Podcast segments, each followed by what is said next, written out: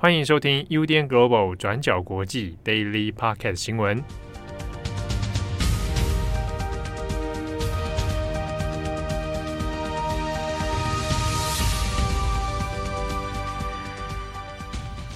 Hello，大家好，欢迎收听 UDN Global 转角国际 Daily Podcast 新闻。我是编辑佳琪，我是编辑惠仪。今天是一月二十号，星期四。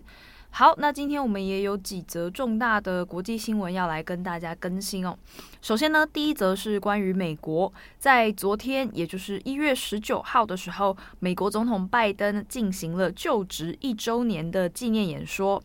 拜登呢是在去年的一月二十号正式就职的，因此呢，他就在昨天，也就是美国时间的十九号，进行了一个一周年他自己的所有工作的总结。那演说本身呢，其实非常的冗长，有将近两个小时。那主要呢，还是在讲美国过去一年的种种事件，包括说防疫啊、经济啊等等的这一些问题，还有他在执政期间所做的一些努力与政绩哦。更重要的事情是，拜登他也在这一次的演讲当中特别提到了俄罗斯跟乌克兰现在的战争一触即发的状态，并且呢，拜登他也发出了重大警告，他认认为呢，普丁很有可能会正式出兵。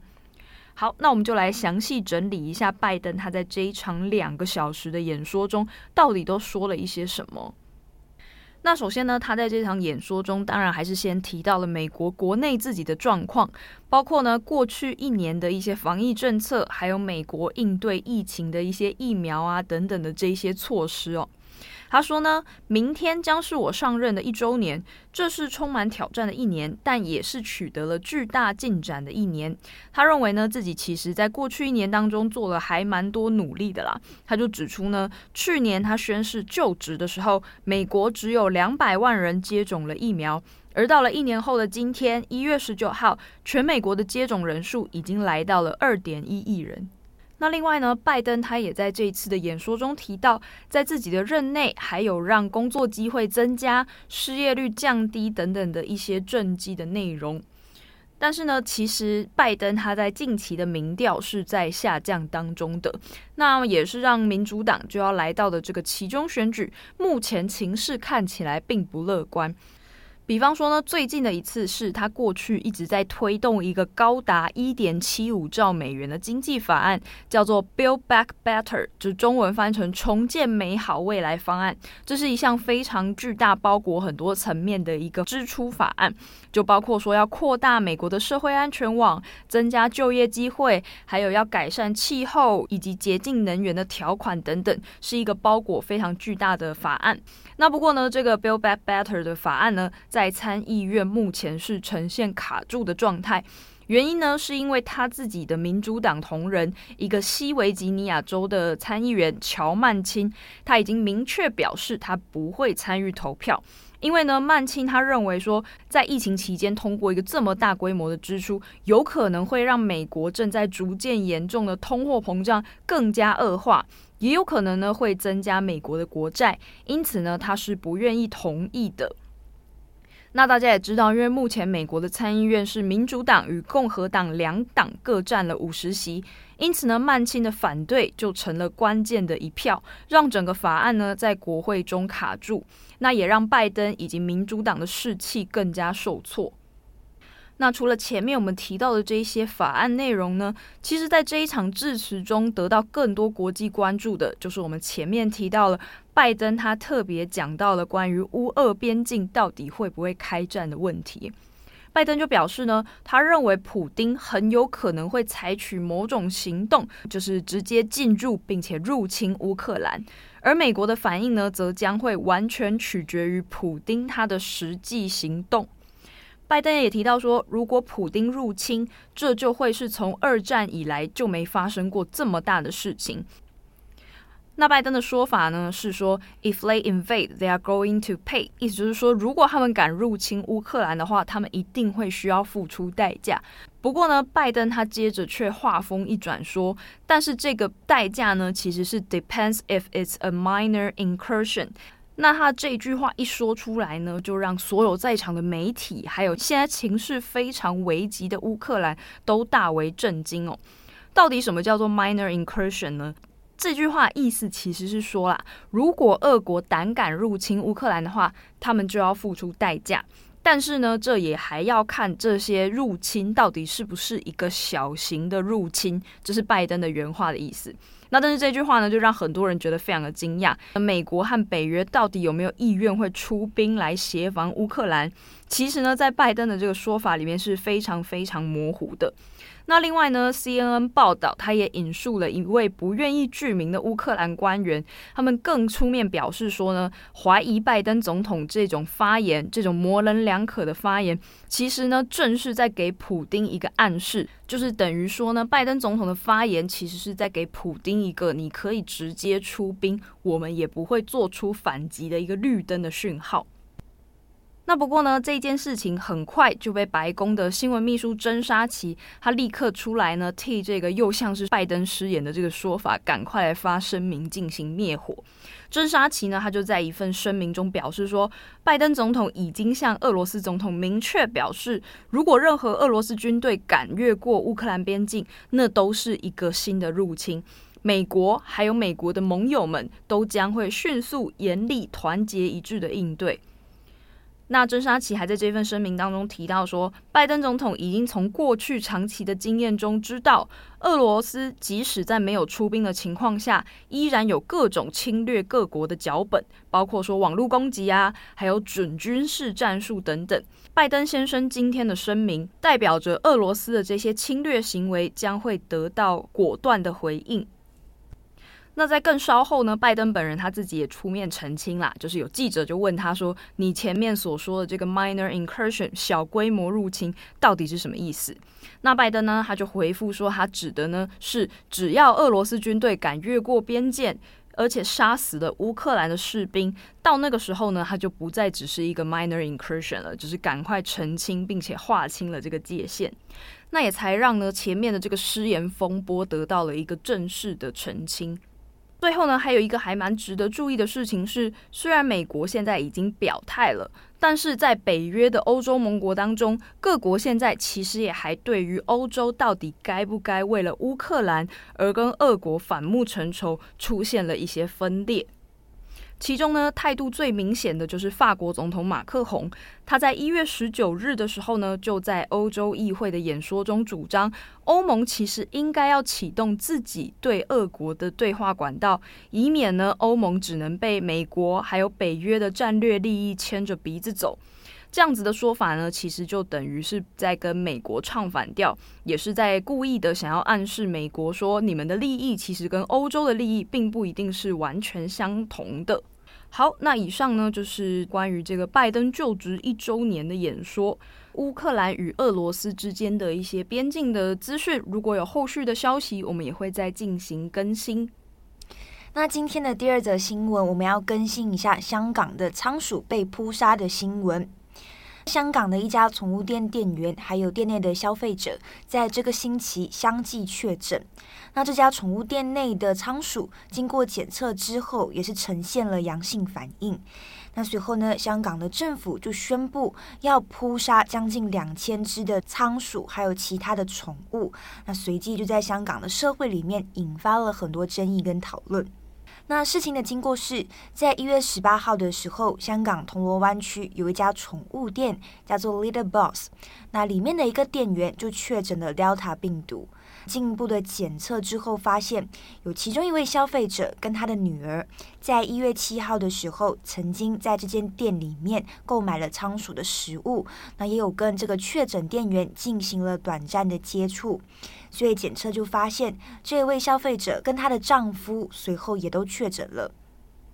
那除此之外，宠物店内的十一个仓鼠样本，以及从仓库里面抽取的部分环境样本，也都对病毒初步呈现了阳性反应。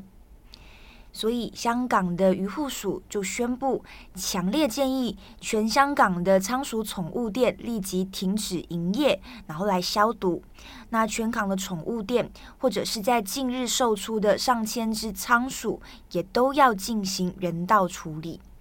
那此外，这次的那个确诊店员，他所属的宠物店 Litter Boss 里面的仓鼠、兔子等上千只动物，也都要全部进行人道处理。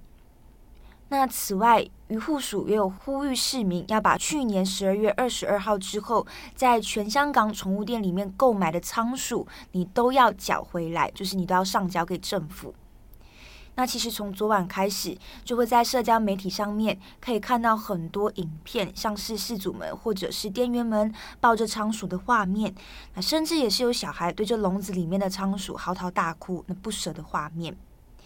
那扑杀上千只仓鼠以及宠物，是不是最有效的一个防疫做法？现在也是在香港引发了不同的争议。那根据渔护署的记录，香港呢近期有两批仓鼠是从荷兰进口的，分别是在去年的十二月二十二号以及今年的一月七号。那根据中大的呼吸系统科教授就认为，这一波的所谓的仓鼠疫情，很有可能就是这两批进口并且可能已经确诊的仓鼠从荷兰传进来的。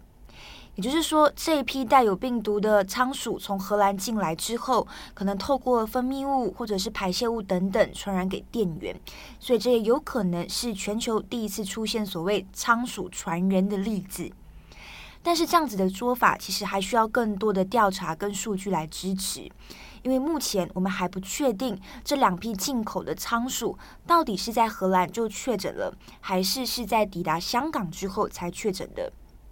以及还有一点要确认的就是，这一次是不是真的就是这两批仓鼠把病毒传染给店员的？那这些部分都还是要再确认的。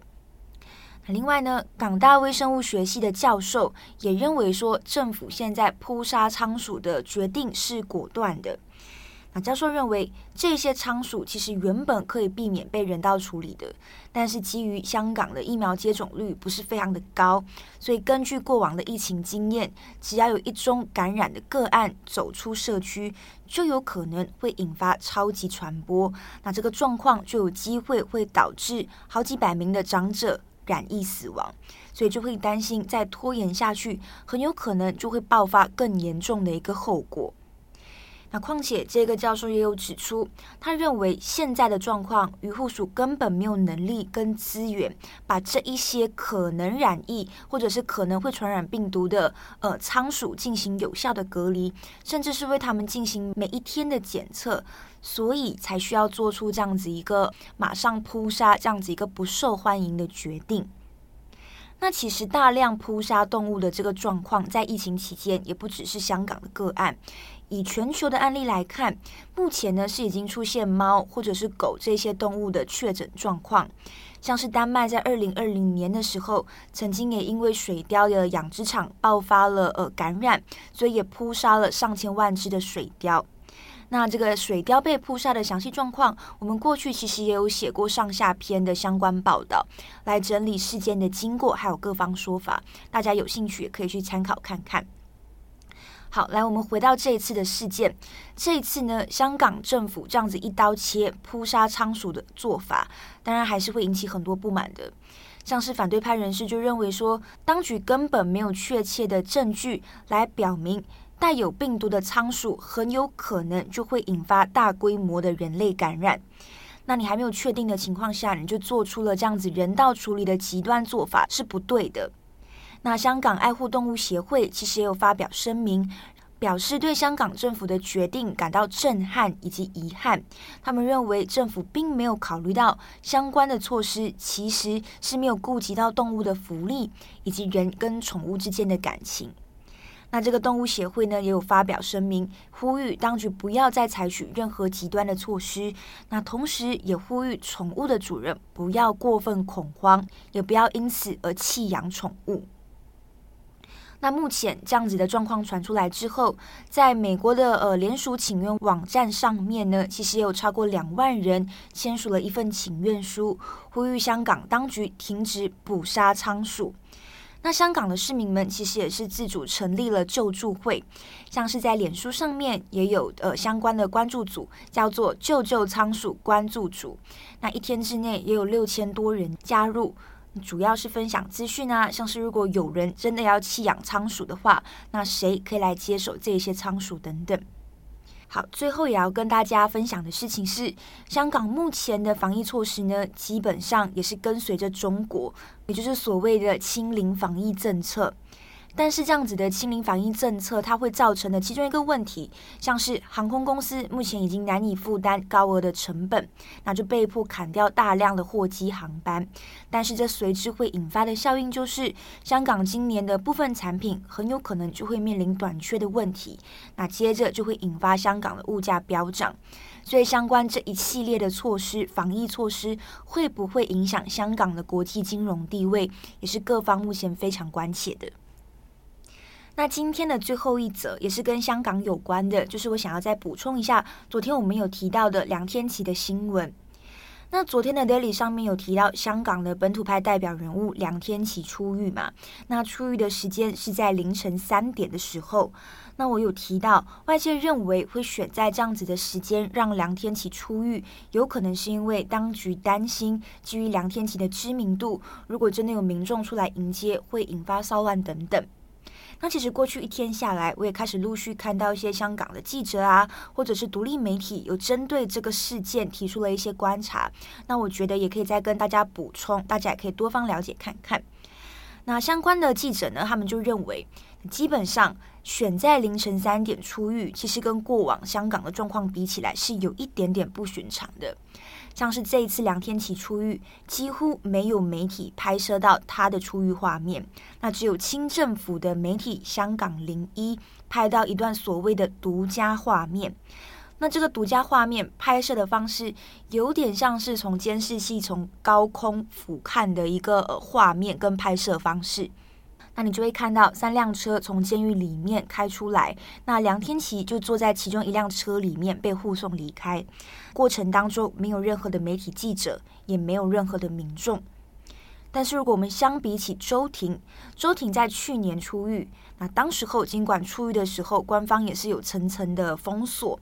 但是还是有媒体可以聚集在外面，还是有民众可以聚集在外面。那我们也可以从媒体拍摄到的画面里面，看到当时候周庭的呃脸孔或者是眼神等等，至少是可以确认周庭的状况的。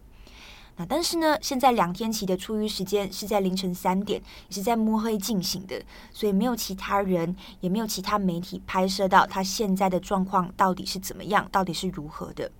好，那以上呢就是今天的三则新闻。然后有一件事情想跟大家分享，就是缅甸在二月一号的时候，就是已经政变一周年了。那过去一年，我们其实也有跟大家陆续在更新缅甸的状况，像是缅甸的社运分子啊、缅甸的记者啊、缅甸的就是 NUG 等等。那因为这次二月一号就是一周年了，那我们也有特别邀请到呃过去曾经在缅甸工作过的一个台湾记者，那他过去曾经是住在仰光，然后是担任当地的一个英文媒体记者，那现在已经回到了台湾，他叫做刘宗恩，我们到时候会跟他进行一段访谈。那因为不晓得听友们对于缅甸过去一年的状况是不是有一些好奇的地方，或者是想要再更多了解的地方，那如果有的话，非常欢迎你们就去私讯转角国际的 IG，然后把你们的疑问告诉我们。那我们会在同整之后，在专访里面跟这曾经在缅甸的记者好好聊聊，然后也跟大家更新一下缅甸的最新状况。好，那我先来提一个好了。我刚刚想到，就我自己会很好奇，嗯、比方说现在已经在军政府统治下的民众，他们一般的生活是怎么样？嗯嗯、比方说在都市里。你还可以像平常一样，我不知道上学上班，或者你会受到什么样的限制，或者什么宵禁吗？或者是你出去买东西的时候，你会就我好奇的是，他们常民的生活是怎么样？对，我觉得这一部分其实也蛮值得再观察的，因为之前有跟一些呃曾经在缅甸的记者朋友们聊到，目前在大城市里面的记者，可能有一些都已经是逃到边境，那或者是有些是已经逃到泰国或者是其他的国家了。所以缅甸现在具体的状况而言，呃，像是有没有记者可以报道现在民众的状况，或者是现在民众到底还可以怎么样发声，我觉得都是呃蛮值得再去追踪的。所以大家如果类似的疑问，对，欢迎私讯我们的 IG，然后我们就会来就是统整这一些问题，一次回答给大家。欢迎踊跃提问。对，好，那以上呢就是今天的 Daily Podcast，我是编辑佳琪，我是编辑慧仪，我们下次见，拜拜，拜拜。感谢你的收听，想知道更多详细资讯，请上网搜寻转角国际。